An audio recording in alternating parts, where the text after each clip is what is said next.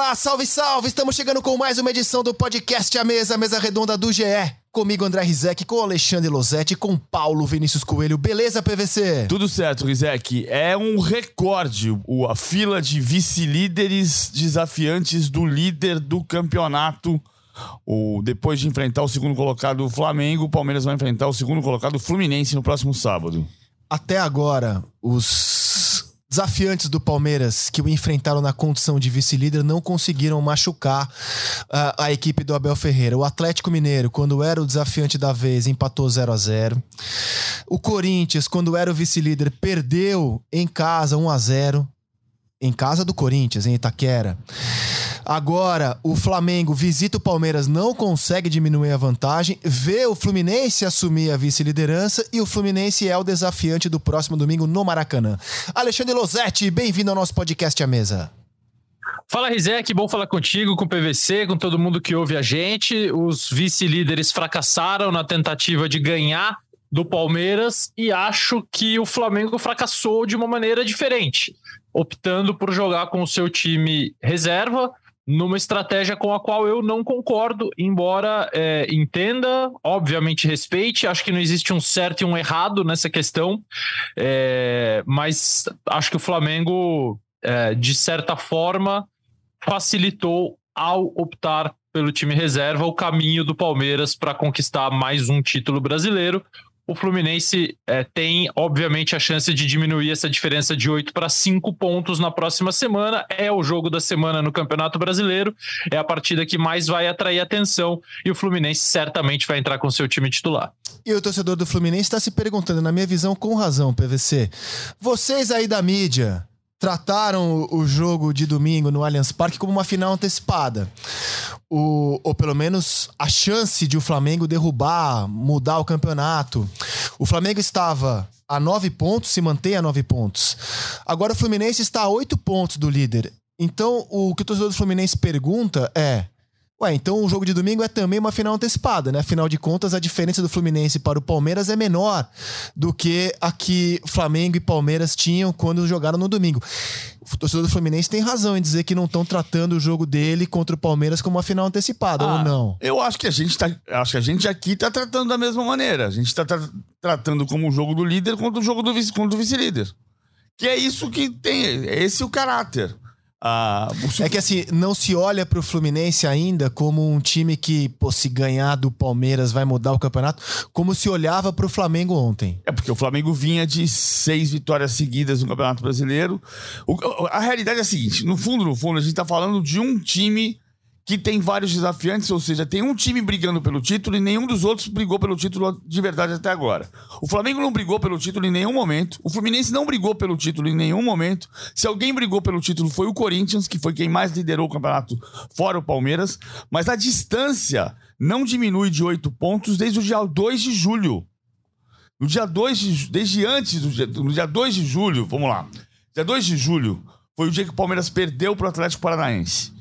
E naquele dia, o Flamengo ganhou do Santos. A distância do Flamengo para o Palmeiras naquele dia caiu de 11 para 8 e nunca mais foi menor do que os 9 atuais. Porque na semana seguinte, o Palmeiras empatou com o Fortaleza, somou um ponto. O Flamengo perdeu do Corinthians, não somou nenhum e a distância que foi de 8 subiu para 9 no dia 9 de julho. Então faz um mês e meio que o Palmeiras para o Flamengo não diminui a distância, não é ameaçado.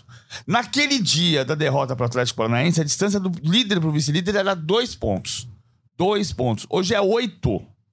Então, nós não estamos falando de uma final antecipada, nem no caso do Flamengo, nem no caso do Fluminense. Nós estamos falando de desafiantes ao líder do campeonato, que pode até perder o campeonato. Agora, acho que o tratamento é isonômico quando a gente diz que o líder vai enfrentar o vice-líder. Isso vale para Palmeiras e Flamengo e para Palmeiras e Fluminense. Pô, gostei desse cálculo aí do, do PVC, me esclareceu muita coisa. E como é que você tá vendo essa briga, Luzete? Como é que você tá vendo o campeonato depois da rodada do fim de semana? É, todos nós enxergamos no Flamengo mais condição de tirar uma diferença grande para o Palmeiras do que no Fluminense. Por quê? Porque o Flamengo tem um elenco maior, tem um elenco mais qualificado, tem os jogadores mais talentosos do futebol brasileiro. É, então, todos nós identificamos no Flamengo que se o Flamengo vence o Palmeiras, diminui a diferença para seis pontos, e no fim de semana seguinte o Palmeiras tem um jogo dificílimo contra o Fluminense no Rio, essa possibilidade do Flamengo se aproximar é maior. É, não é que a gente não, não reconheça o Fluminense como um desafiante, e é o que o PVC falou. Até agora só tem desafiantes, e nenhum deles conseguiu é, chegar perto de tirar o cinturão de quem está liderando o campeonato.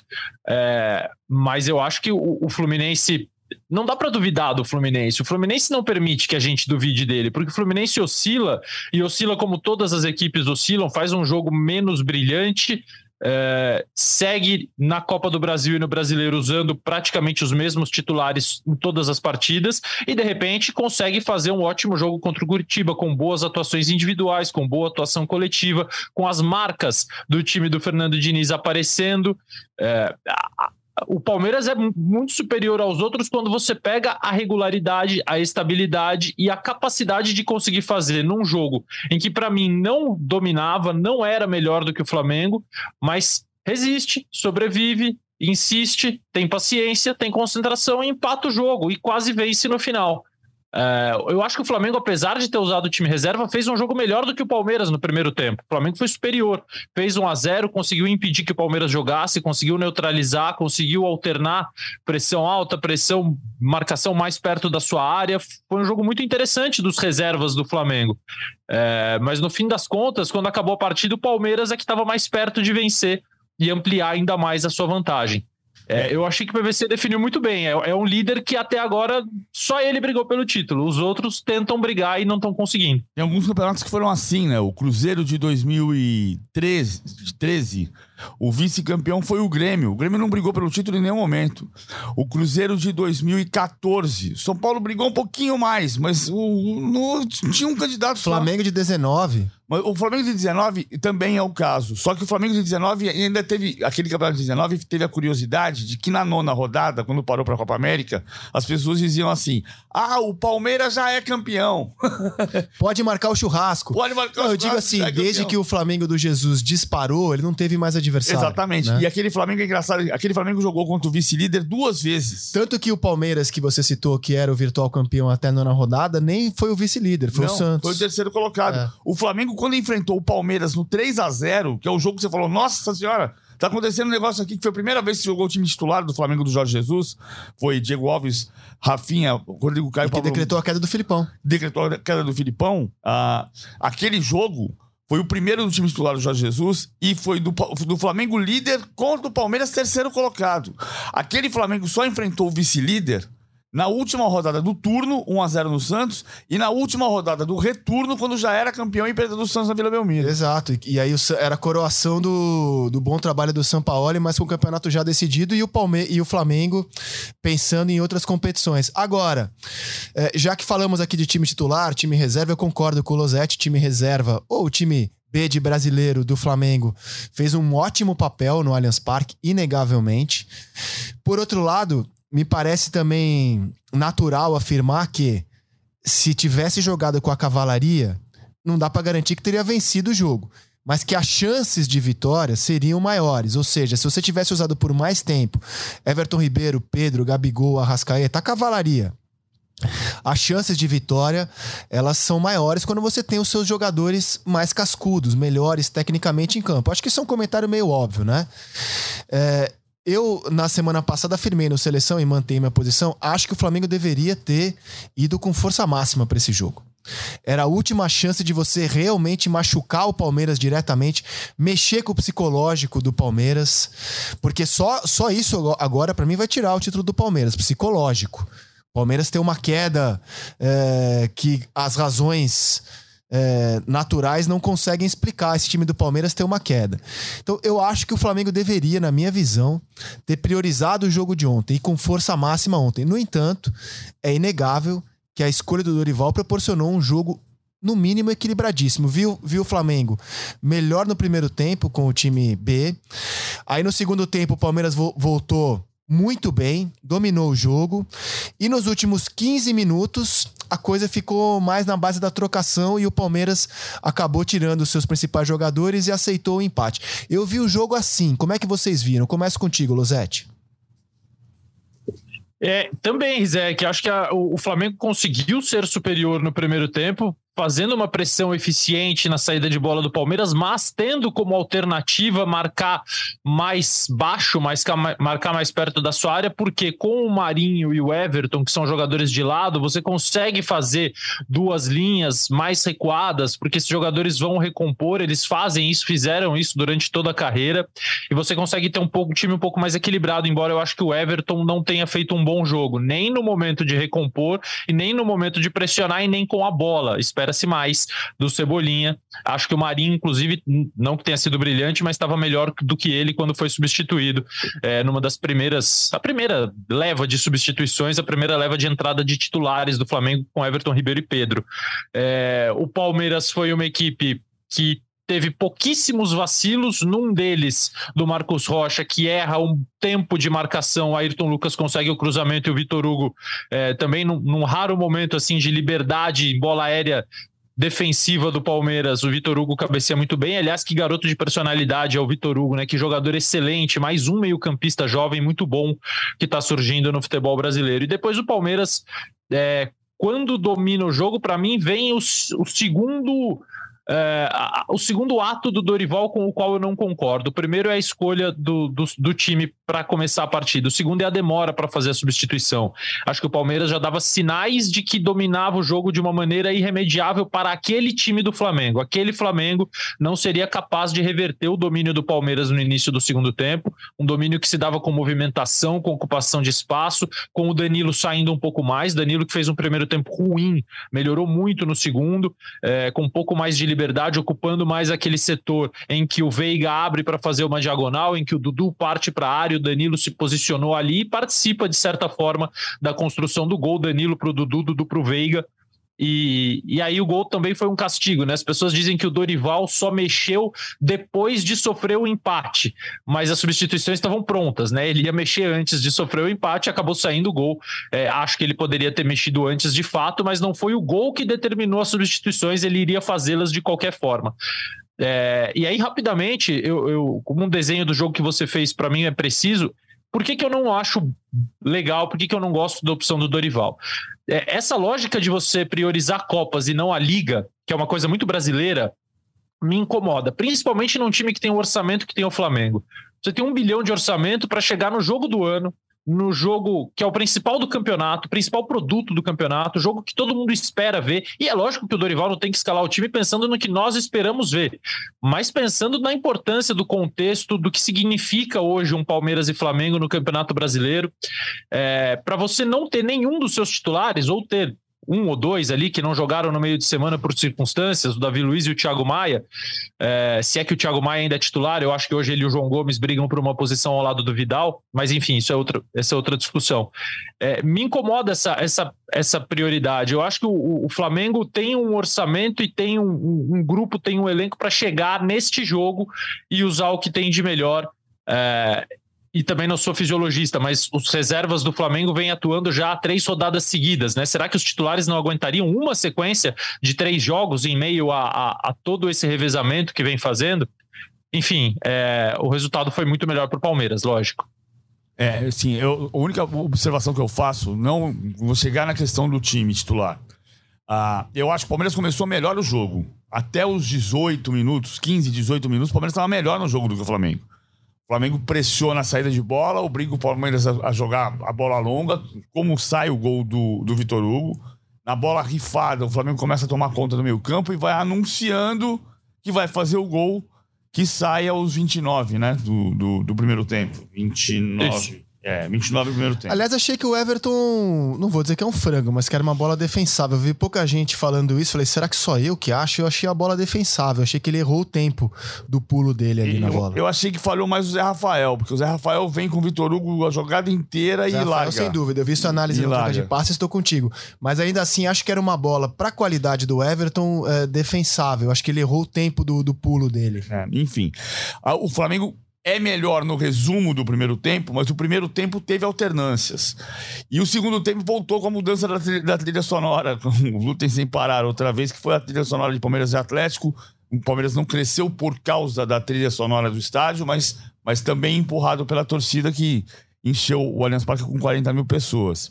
O, o fato é, segundo tempo o Palmeiras cresceu e, e, e, conseguiu esse empate. A informação do Ninho do Urubu, até a sexta-feira, até, até o sábado, era de que o Dorival ia com o time titular. E a informação apurada pelo, pelo produtor repórter Sérgio Lobo é de que no retorno da viagem o Dorival Júnior se reuniu com os jogadores e consensualmente se chegou à informação de que o melhor cenário seria uh, jogar com o time que vinha jogando, o time B de Brasileirão, como você falou agora há pouco. Uh, eu acho que não foi esse o, o, o, o problema. O Flamengo teve perto de ganhar o jogo. Mas é claro que você pode ir com o teu batalhão de choque. Tem um símbolo para mim que é. Ah, ninguém garante que os titulares venceriam o jogo, poderiam até perder. É, o time, time B foi muito bem.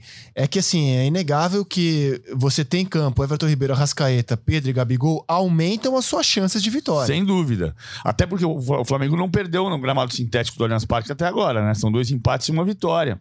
Eu acho que pro, pro palmeirense, muito essa coisa de, de empatar com o time reserva do Flamengo que pegou muito no jogo do Vanderlei Luxemburgo, lá o jogo da Covid em 2020, dessa vez não pegou.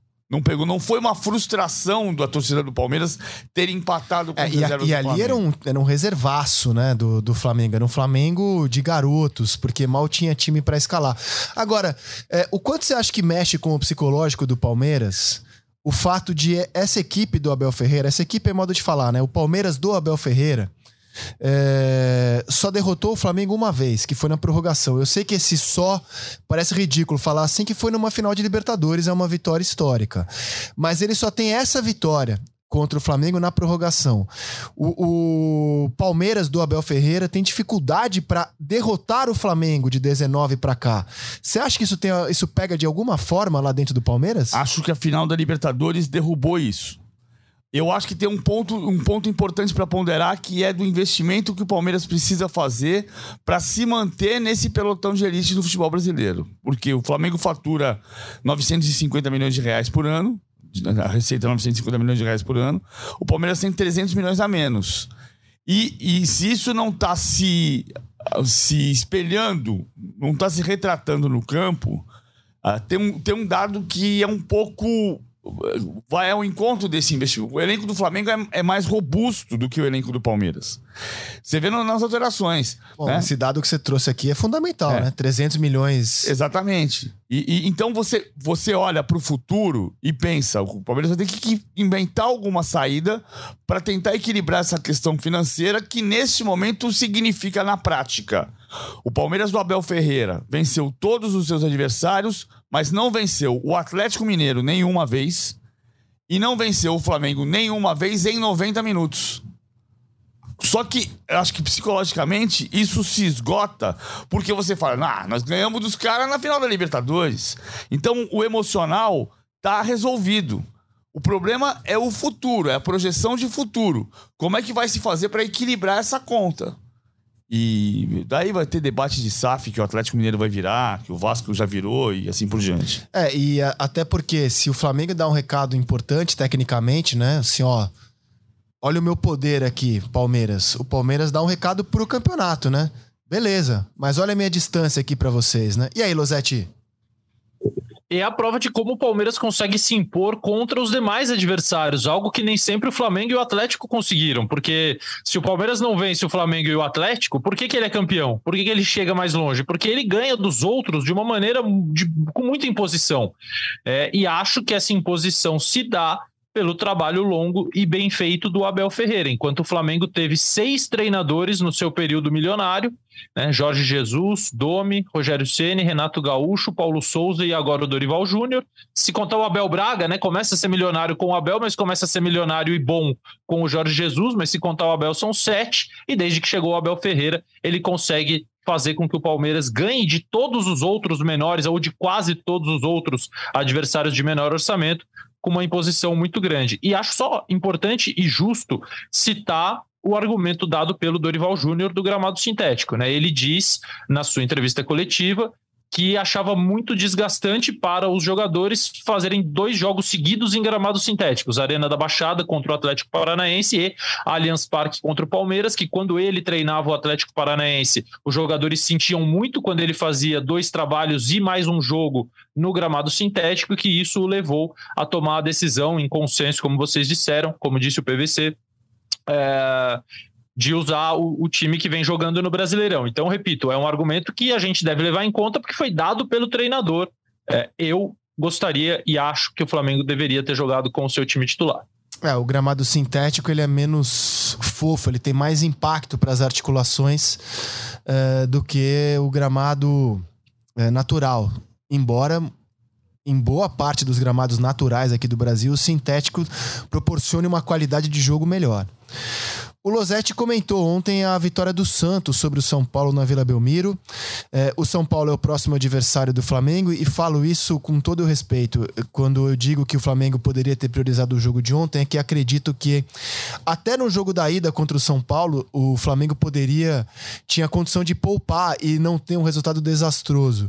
É, porque o São Paulo está no estágio inferior claramente a Palmeiras e a Flamengo e levou o seu futebol ontem a Vila Belmiro, perdeu do Santos na estreia do Soteldo. Como é que você viu o jogo, Losetti? É, eu acho até que o Flamengo deveria usar o time titular nos dois jogos, tá? Só poder, e, e concordo que se fosse para escolher um jogo para poupar alguns, esse jogo seria a semifinal da Copa do Brasil. Foi um jogo, o, o São, teve uma coisa que não mudou, do primeiro ao último minuto do jogo, foi a posse de bola. O São Paulo, desde o início até o final, teve cerca de 65% de posse de bola, às vezes um pouquinho mais, às vezes um pouquinho menos, terminou com 64%. É, o que mudou foi o que o São Paulo conseguia fazer com essa posse. No segundo tempo, muito melhor do que no primeiro. Mas, para a gente começar falando de quem ganhou, tem que destacar a reestreia do Soteudo. Excelente, parecia que não tinha saído do Santos, muito à vontade. É... Sabe quando você nota o jogador feliz? O cara tá, ele tá onde ele queria estar, no momento que ele queria estar, jogando com quem ele queria estar. E, e não é fácil, porque você reencontra a sua velha casa, mas com jogadores diferentes, um treinador diferente, e ainda assim o Santos conseguiu fazer um gol que fazia muito quando o Soteudo estava em campo. É um centroavante que sai da área, que começa a jogada que faz uma inversão e aí o Soteudo recebe a bola e cruza para o outro ponta, o ponta direita, antigamente era o Marinho, dessa vez foi o Lucas Braga fazer o gol nas costas do Miranda, e aí o cruzamento é tão bom do Soteudo, é aquela bola rápida que sai e cai na altura certa, que ele consegue pegar as costas de um zagueiro super experiente como o Miranda e encontrar o Lucas Braga, que nem é um cabeceador, um finalizador nato, mas faz o gol. De um Santos que foi muito compacto, muito vertical quando conseguia recuperar a posse de bola e acionar os seus jogadores é, mais decisivos com velocidade, que competiu muito em todas as fases de marcação e quando marcou adiantado causou problemas ao São Paulo, mas fez isso pouco tempo se a gente somar primeiro e segundo tempos do jogo. É, a maior parte do tempo, principalmente depois de abrir 1 a 0 o Santos marcou perto da sua área e aí aparece o bom jogo do São Paulo de bola no pé, trocando passes, se movimentando, é, trocando de posição, ocupando espaço mas é um time que joga com bola no pé. O São Paulo não tem jogadores de velocidade que atacam o espaço, que vão receber um passe em profundidade. É sempre bola no pé e isso exige uma movimentação muito sofisticada e toques de primeira, toques rápidos. Então, em algum momento, foi bonito ver o São Paulo jogar mesmo sem os seus principais jogadores que foram entrando a partir do intervalo. E aí a gente fala de um elenco muito menos é, digamos assim, vistoso. Então, quando eu falo de principais jogadores, eu estou falando do Reinaldo, estou falando do Igor Vinícius, estou falando do Caleri. É, são opções muito diferentes daquelas que tem o Flamengo, que era o nosso assunto anterior. E o São Paulo fez um ótimo segundo tempo, mas não conseguiu empatar, porque não finalizou bem e porque não teve o, o, o refinamento do domínio para para dominar a bola e bater, dominar e dar o último passe. Quer dizer, você, o São Paulo poucas vezes conseguiu fazer uma finalização equilibrada. O jogador estava sempre dividindo com alguém, estava sempre caindo, estava sempre tendo que chutar meio de bico porque a bola estava escapando. Mas a construção do São Paulo no segundo tempo foi interessante, foi bonita de ver em alguns momentos e podia ter tomado o segundo gol em contra-ataque se o Lucas Barbosa perdeu um sem goleiro. Isso que eu ia falar. A grande chance do segundo tempo foi do Santos, né? Num gol claríssimo perdido pelo Lucas Barbosa. Fala, PVC. Não, eu eu gostei muito da compactação defensiva do Santos, que no segundo tempo, principalmente, quando o São Paulo criava mais, ele voltava. Era um 4-1, 4-1, era praticamente um 4-5-1, porque era uma linha de 5 no meio. E ele bloqueava diminuía o espaço, embora o São Paulo tenha jogado melhor no segundo tempo. O Santos estava muito, muito compacto, como, como o, o, o Losetti destacou. O Santos ficou numa situação, aliás, são dois erros de avaliação lá no começo do campeonato. Não acho nem que são erros, a palavra certa não é essa, mas porque, porque os trabalhos mudaram no meio do caminho. Mas Santos Internacional, que no início do campeonato a gente falava de projeção de brigar na parte de baixo da tabela, estão brigando seriamente por Libertadores. Sim, mas era o que Santos Internacional mostravam no, no, estadual, né? É, é, era um começo assustador. O Santos brigou para não cair. Foi escapar na última rodada do Paulistão. Sem dúvida. Sim. Aí o Bustos, o saiu, não, não só por culpa do Bustos, o Santos está mudando de novo de diretor de futebol. Tem uma, tem uma questão ali para se acertar da gestão do futebol do Santos. Mas o, o time tá brigando a, nesse momento a três pontos da zona Libertadores. Eu acho até que o Santos não vai chegar à Libertadores, a Libertadores é que vai chegar ao Santos. Porque se tiver um campeão da Libertadores brasileiro, o sétimo colocado classifica e o Santos vai brigar com o Atlético Internacional e o Atlético Paranaense por essa vaga. Ah, de sétimo lugar, talvez não de sexto lugar. Mas o fato é que o Santos está na briga. Ele está em oitavo lugar nesse momento. Sim. É, mudou Pô, ainda mais agora, se o Soteldo jogar todo o jogo desse jeito, é, o Santos vai ter vai ter muita possibilidade de crescer. Né? O Lisca chegou ao quinto jogo dele com o Santos, a primeira vitória do Lisca na Vila Belmiro. Você já conseguiu ver algum impacto do Luan no time do Santos, Losetti? Não, nenhum. Ele só jogou contra o América Mineiro, né? Poucos minutos. É... Não dava nem para exigir que em poucos minutos um jogador que não atuava há seis meses, mais de seis meses até, pouco mais, não, quase seis meses, fim de fevereiro, é, que ele entrasse e mudasse uma partida. Ele tentou se movimentar, buscou espaços, ontem não foi utilizado, é, mas não, não, vejo, não vejo nenhum impacto e ainda não vejo é, como ele pode ser protagonista nessa forma que o Santos joga, porque o grande enigma do Luan é que posição joga o Luan, ou em que posição o Luan pode render melhor. Esse é o grande enigma. É, é uma posição só? Depende do time? Eu acho que sim. Um jogador de alto nível, ele pode se adaptar ao time em que ele está. Ele pode encontrar alternativas. O Santos hoje joga, como disse o PVC, num 4-3-3 que vira 4-1-4-1 quando se defende, às vezes um 4-5-1, dependendo do, da forma como atua o adversário. O Rodrigo Fernandes é o volante, tem dois meias que ontem foram o Zanocelo e o Carabarral, que fez a sua estreia. E para mim, o melhor momento dele foi quando o Santos pressionava a saída de bola do São Paulo. Ele mostrou um bom entendimento para fazer essa pressão. O Soteudo na esquerda, o Lucas Braga na direita e o Marcos Leonardo na frente. Ele não é um centroavante com a característica do Marcos Leonardo, ele não é um ponta com as características do Soteudo e do Lucas Braga, e não é um meio-campista com as características do Carabarral e do Zanocelo muito menos um volante.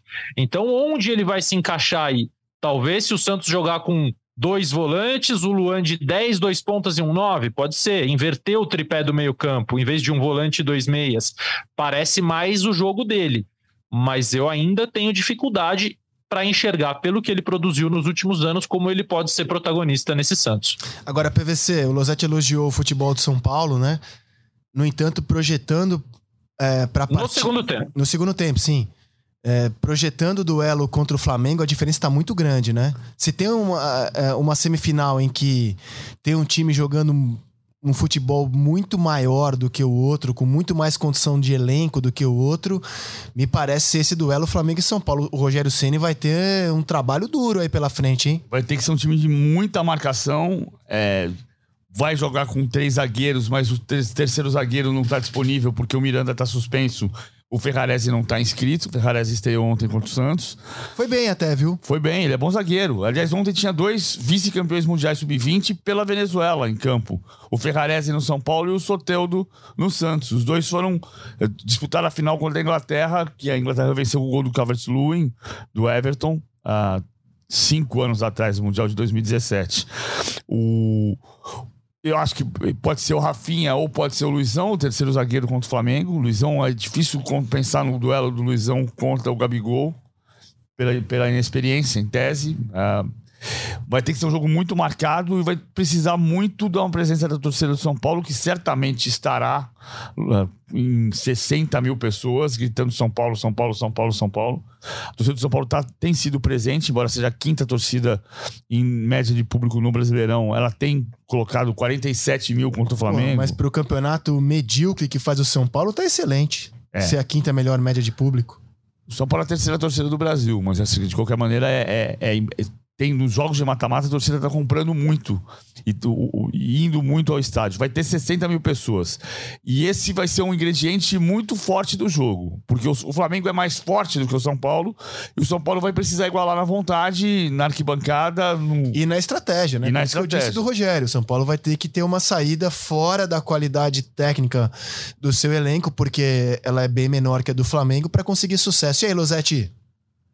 Eu acho que o São Paulo, mais uma vez, vai se ver obrigado a fazer o que o time não, não tem por filosofia. O São Paulo é um time que gosta de construir desde o seu goleiro, que se sente confortável assim. Essa é a ideia a, o plano A de jogo do São Paulo vai sair com goleiros, zagueiros. Ele gosta de zagueiros que tenham boa capacidade de jogo, e por isso joga o Diego Costa desde o começo da temporada, por isso joga o Léo, por isso joga o Rafinha como terceiro zagueiro. Ele criou essa alternativa para ter um zagueiro de boa saída também. Não sei se o Rafinha vai ser escalado na, na quarta, porque é um jogo muito atípico e porque ele jogou a partida inteira ontem, é, ontem domingo. Então não sei se isso é um indício de que o Rogério queria ou é, deixá-lo mais à vontade na posição posição ou pense em escalar outro jogador contra o Flamengo. Mas eu acho que o, a pressão que o Flamengo vai fazer, e tem sido eficiente essa pressão no campo de ataque do Flamengo com os seus principais jogadores, vai obrigar o São Paulo muitas vezes a tentar uma bola longa, a atrair sim essa pressão, dando dois, três toques ali entre os seus jogadores de defesa para depois lançar, procurar o Caleri, e aí ele vai ser muito importante, porque ele vai ter que brigar com o zagueiro. Ele o Luciano vão ter, mas principalmente ele, vão ter que brigar com o zagueiro é, o tempo todo para o São Paulo tentar ganhar um rebote um pouco mais adiantado e aí sim se instalar no campo de ataque e tentar levar algum perigo. Porque, claro que o São Paulo tem que marcar muito o Flamengo, mas jogando em casa ele tem que pensar em marcar muito e criar alternativas para machucar o Flamengo também, o que não é simples. O que anima o torcedor do São Paulo é que esse time eliminou o Palmeiras nessa mesma competição, que é um jogo diferente do jogo contra o Flamengo, mas com um grau de dificuldade também altíssimo é, e o São Paulo conseguiu vencer em casa. O São Paulo é o time que pega o Palmeiras em casa e faz 1 a 0 pega o América em casa e faz 1 a 0 pega o Ceará em casa e faz 1 a 0 é, Independentemente do adversário, o São Paulo consegue mostrar sua força jogando em casa, mas não uma força suficiente para dar uma tranquilidade para o que vem a seguir. Então, acho que é, um, que é um jogo que vai exigir uma estratégia e uma concentração muito grandes. Olha, o, o grande vencedor da rodada no Campeonato Brasileiro, para mim, foi o Fluminense, isso é muito claro. O Fluminense é, retoma a segunda posição, vê a, a, vantagem do Palmeiras em relação a ele, Fluminense, diminuir. Mais do que isso, o Fluminense volta a jogar bem na goleada sobre o Curitiba e vê o seu rival da quarta-feira, Copa do Brasil, Corinthians, ter que viajar a Fortaleza. O Fluminense não se desgastou com viagem e ainda ter um dia menos de descanso e preparação, porque o Fluminense joga no sábado, o Corinthians joga no domingo. Então o Fluminense, para mim, sai como o grande vencedor do fim de semana, né? No combo do fim de semana, eu acho que o Fluminense sai como o grande vencedor. Temos um consenso ou alguém discorda aqui? É, eu acho que é o grande vencedor. E assim, é, a temporada do Fluminense, neste momento, é melhor que a do Flamengo. O Fluminense foi campeão estadual em cima do Flamengo. O Fluminense está em segundo lugar no brasileiro. Uh, sobre o Flamengo, o Flamengo está na semifinal da Libertadores. É, tem um peso muito grande. Né? Mas se, for, se, você, se você for vice-campeão da Libertadores, não, a, a, balança fica desfavorável. O, que vai, o que vai favorecer o Flamengo na disputa com o Fluminense para saber, nessa disputa que não existe, né? Quem teve a temporada melhor. Ninguém está discutindo isso. Você discute quem, quem ganhou o título. Mais importante. O que desempata é a Libertadores pro Flamengo. É o Flamengo ganhar a Libertadores. E o Fluminense faz uma temporada brilhante. A melhor temporada do Fluminense desde 2012. Porque voltou a ser campeão porque tá disputando o outro título, vai disputando. Não Cara, e porque joga um futebol gostoso, né? Eu, eu sei que houve uma queda, o Fluminense ficou ali uns quatro jogos eh, jogando um futebol abaixo do que a gente já viu nessa temporada. Mas assim, o, o futebol do Fluminense é, é um futebol legal, cara. E isso pesa muito também, né? Não, é, não são só os resultados que levam a torcida do Fluminense nesse momento ao Maracanã. É legal ver o time jogar. Aí o adversário da quarta-feira, o Corinthians, eh, poupou seus principais jogadores no duelo contra o Fortaleza. Óbvio que isso é tema de debate também. O Roger Guedes foi titular, o Yuri Alberto entrou no intervalo no lugar do Roger, o Renato surge já no segundo tempo, o Matheus Vital faz a sua reestreia, Léo Natel faz a sua reestreia, mas é claramente a prioridade do Corinthians não era o jogo de ontem, era a quarta-feira. Isso se refletiu nas escolhas do Vitor Pereira. Achei que ah, deu a lógica. Fortaleza 1 a 0 Corinthians. Nesse cenário, para mim foi a lógica do jogo, viu, Losetti? E para você?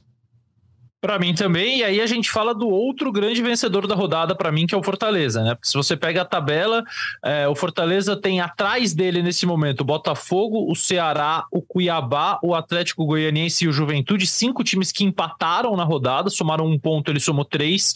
O Curitiba perdeu, o Havaí joga hoje contra o Internacional. Então, é, além do Fluminense, eu acho que o Fortaleza se consolidou como um vencedor na rodada e consolida e vem consolidando uma recuperação espetacular. E, e, eu falei ontem, inclusive, a gente corre o risco de dizer assim: ah, então não era tão difícil quanto a gente pensava. Não, era muito difícil. E o Fortaleza está conseguindo cumprir uma missão dificílima. Sobre o Corinthians, concordo, acho, acho natural a, a, escolha, a opção. Aliás, não sei o que é pior, jogar no gramado do Castelão, num gramado sintético, para efeito de desgaste de jogadores, porque é um negócio. É, os dois gols recentes que o Moisés marcou no clássico contra o Ceará é, e esse contra o, o Corinthians, a, a, o tanto que o time briga com a bola, até que. E, e aí, mais mérito ainda para o Moisés, porque a forma como. E os gols são parecidos, ele recebe a bola pela esquerda, entra na área e finaliza. É, o golaço, aliás, o de ontem, porque ele tem muita frieza na hora de fazer a jogada. Mas o tanto que ele briga com a bola e que a bola tenta enganá-lo e ele tem que domar a bola é um negócio comovente. É, acho que das opções todas do Corinthians.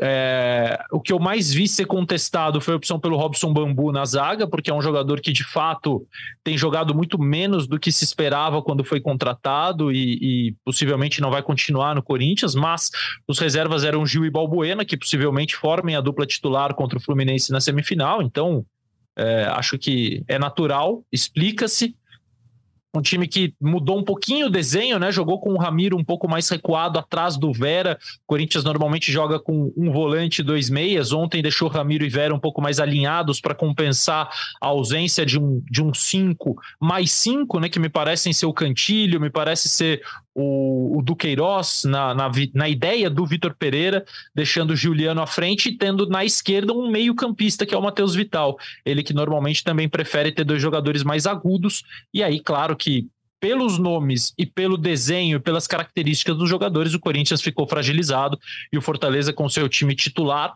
com alguns bons reforços que vieram nessa última janela, que têm sido muito úteis. O Lucas Sacha, por exemplo, tem feito bons jogos, o Brites na lateral tem feito bons jogos.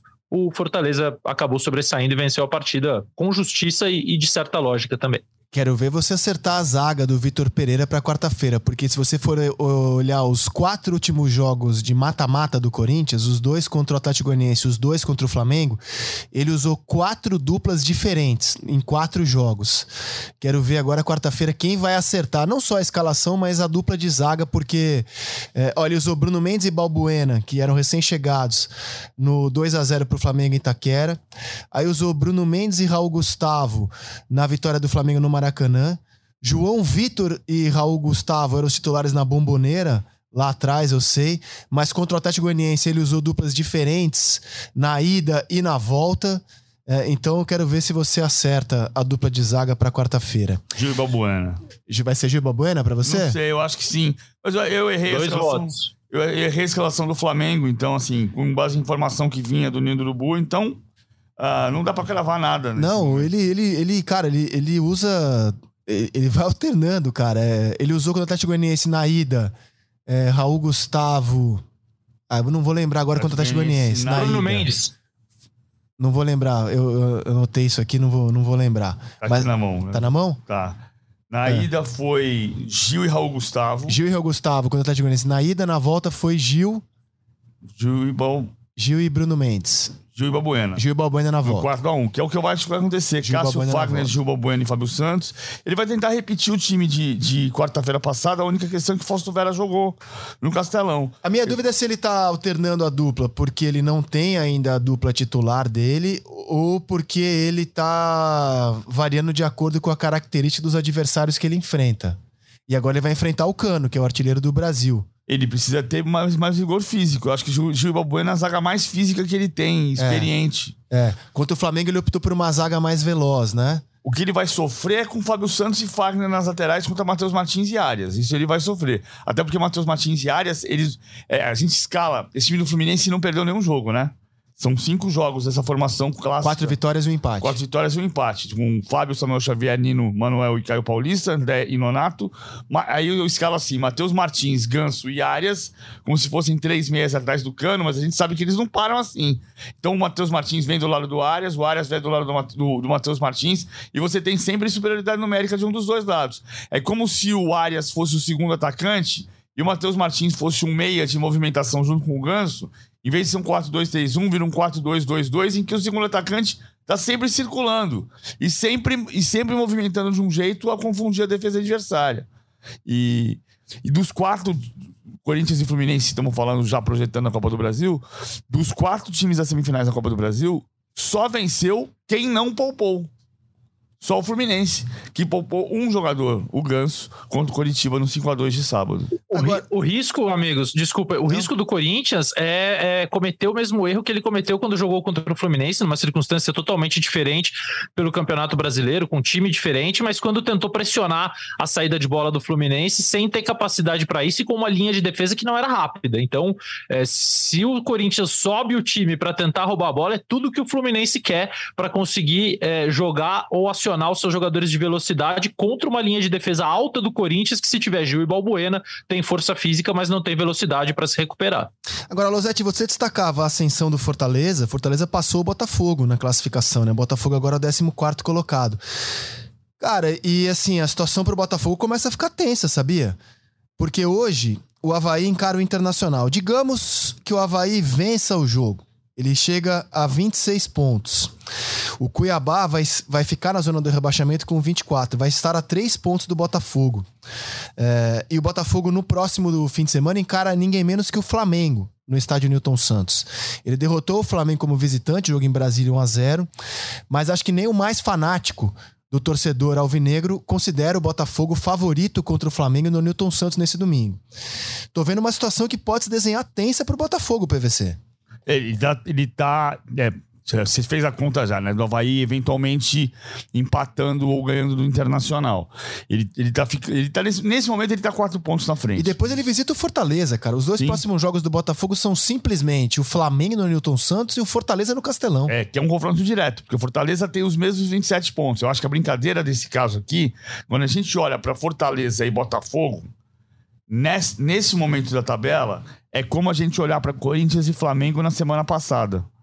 Sabe, que você pegava assim, ah, o Palmeiras tem nove pontos a mais do que o Flamengo e nove pontos a mais do que o Corinthians. Quem tá disputando, quem tá mais perto de brigar, de ameaçar o, o Palmeiras? Ah, o Flamengo. Ah, mas o Corinthians tem o mesmo número de pontos? Não, eu sei, mas não, não é o Flamengo. Era essa a nossa sensação há uma semana.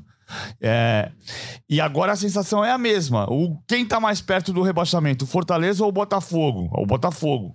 Ah, mas eles têm os mesmos 27 pontos. Sim, mas o Fortaleza tá subindo e o Botafogo tá instável. Ele, ele- ele está estável na sua instabilidade.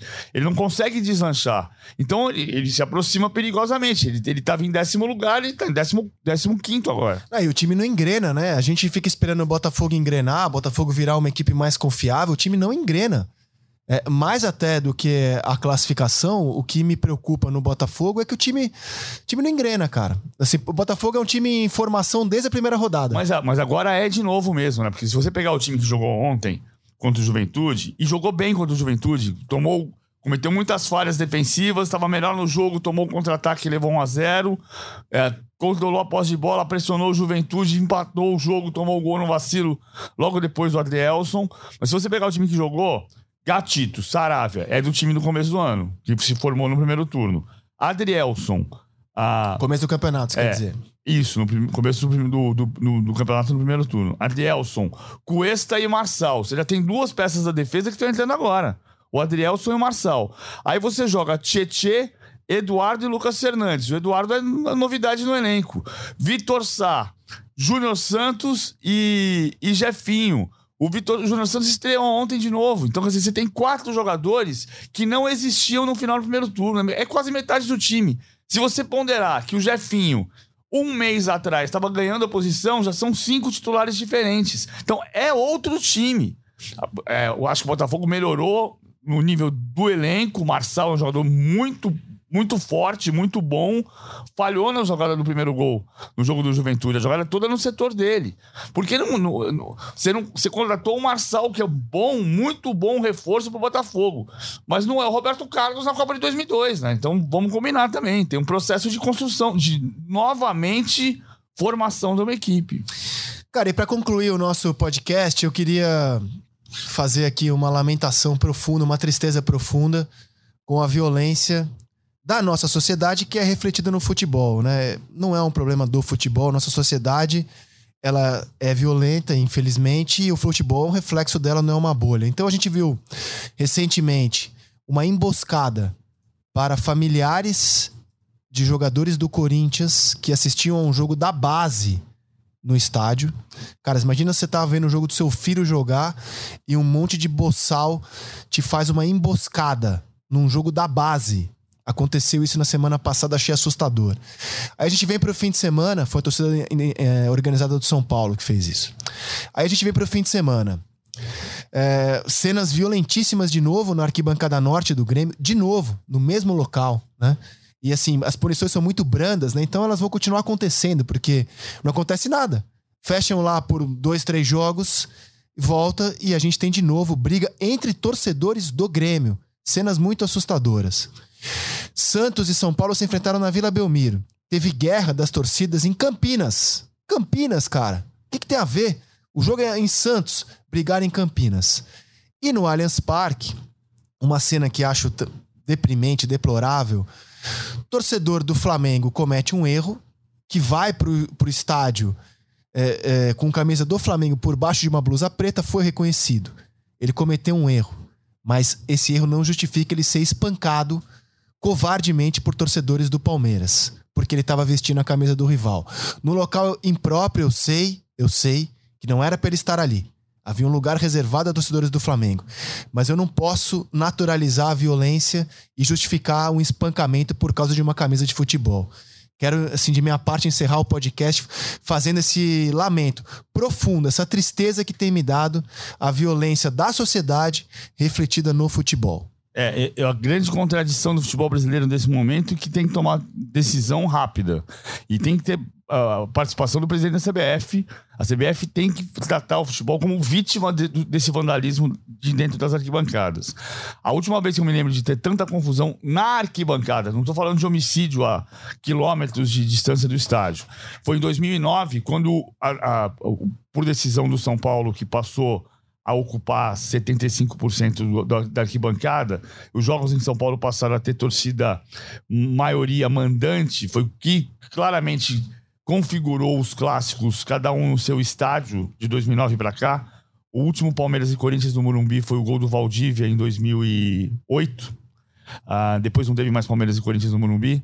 E, é- e em 2009, como a torcida visitante ocupava o setor de minoria do estádio, ela era minoria no estádio e proprietária daquele espaço de 10%. O que representou, no primeiro momento, uma série de conflitos de torcedores uniformizados com a polícia militar. Porque a polícia ia tentar tomar conta do lugar, é como se a uniformizada dissesse assim: não, não, não. Isso aqui é meu, eu tomo conta aqui. E teve confusão no Pacaembu, em Santos e Corinthians, a briga de São Paulo e Corinthians em 2009. Depois diminuiu na arquibancada. Hoje o grande conflito, o grande duelo é ter a maior média de público, a terceira maior em 40 anos, caminhando para o recorde da história do Campeonato Brasileiro, que pode bater 23 mil, porque hoje são 21 mil de média, pode bater 23 mil e ser recorde da história do Campeonato Brasileiro, num período em que há mais conflitos na arquibancada do que houve nos últimos 13 anos. É a minha sensação desses 13 anos por causa daqueles conflitos de 2009. Losetti? É, Isaac, eu só quero fazer um complemento. Eu também acho que é uma sociedade violenta, mas eu não acho que a violência do futebol seja só reflexo da sociedade. É porque o cara que é violento, as pessoas que são violentas, elas encontram no futebol um ambiente muito receptivo para serem violentas. É, o cara não chega num restaurante e ameaça o garçom quando a comida dele vem errada ou vem fria. Ele pede para trocar. Talvez ele seja até um pouco grosso, porque seja da natureza dele, mas ele não sai espancando o garçom felizmente. É, mas quando ele chega no, no estádio, ele acha que ele pode espancar alguém, porque o futebol é um ambiente absolutamente é, receptivo à violência. E eu tenho dito muito isso. A comunidade do futebol se reconhece na brutalidade, por isso ela não toma medidas severas, por isso ela não se mexe de verdade para coibir o que acontece fora de campo, dentro de campo, nos arredores do campo, tudo isso é futebol. Né? Então, o PVC tem toda a razão. A CBF não pode se eximir do que acontece na arquibancada, do que acontece em Campinas, por causa de dois times de futebol que estão jogando o campeonato dela. É preciso ter mais ação, mas não tem porquê. Porque todo mundo naturaliza e se sente à vontade nessa violência, todo mundo se sente parte disso. Então eu, eu lamento muito e acho que o futebol tem sim a sua violência particular, a violência para chamar de dele. Essa é minha violência. E é muito triste pra gente que trabalha com futebol e, e, e repudia a violência ter que conviver com episódios como esses. Muito bem, meus amigos. Esperamos estar aqui com notícias melhores nesse aspecto na sexta-feira, porque a gente vai ter uma quarta-feira espetacular de Copa do Brasil. No Pique Losete, quem é favorito, Corinthians ou Fluminense para avançar? O Fluminense joga melhor e eu tenho dado sempre o favoritismo a quem joga melhor. Então, Fluminense. Flamengo ou São Paulo? Flamengo.